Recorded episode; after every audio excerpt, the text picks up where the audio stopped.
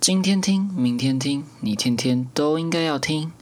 欢迎来到 Kenny's Podcast。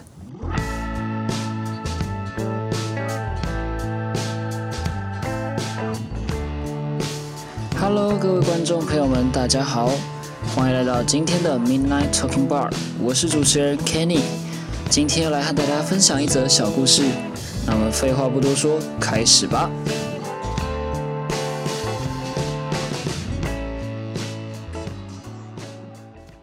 我还记得我小时候有跟我舅舅去过一次特例屋，那时候是要去找一些什么五金材料之类的。然后只记得我进去的时候看到很多新奇的工具，但是整个店的装潢和陈设感觉就非常的昏暗，也有点拥挤，给我一种很专业但是难以亲近的感觉。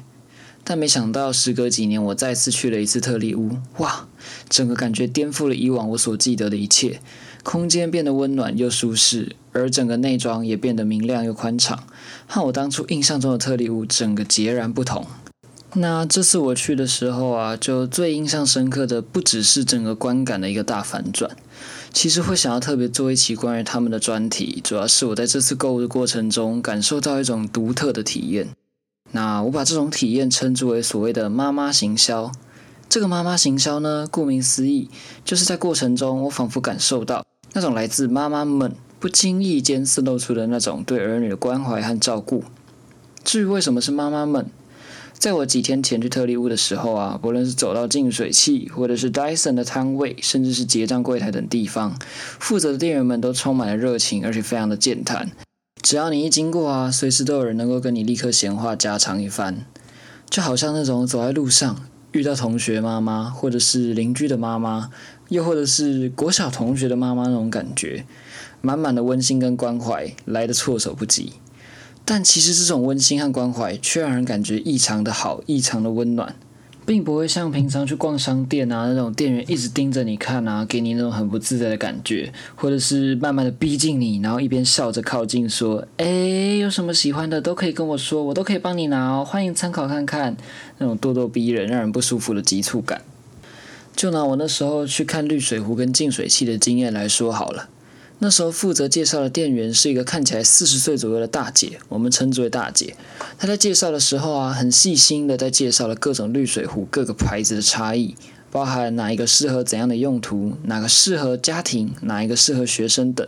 甚至说明了哪个可以过滤硬水、软水，透过什么材质、怎样的原理，这些我们一般消费者比较不会懂、不会接触到的领域，他一一为我讲解明白，而且完全不像大卖场那样强势的推销，他也不会一直赞扬自家产品到底有多好、多好、多么值得去购买，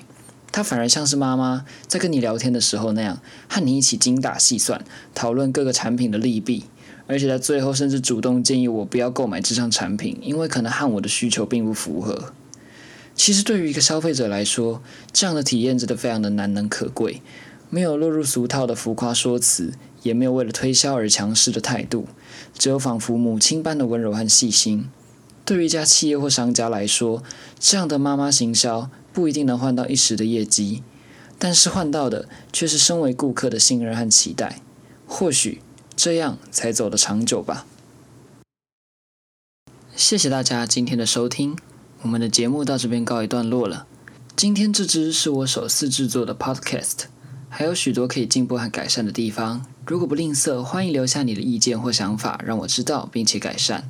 也谢谢你们愿意听到最后。将来会继续尝试制作不同的主题以及不同的故事和大家分享。也欢迎大家继续追踪我的 Podcast。我们今天的节目到这边结束，谢谢大家，大家晚安。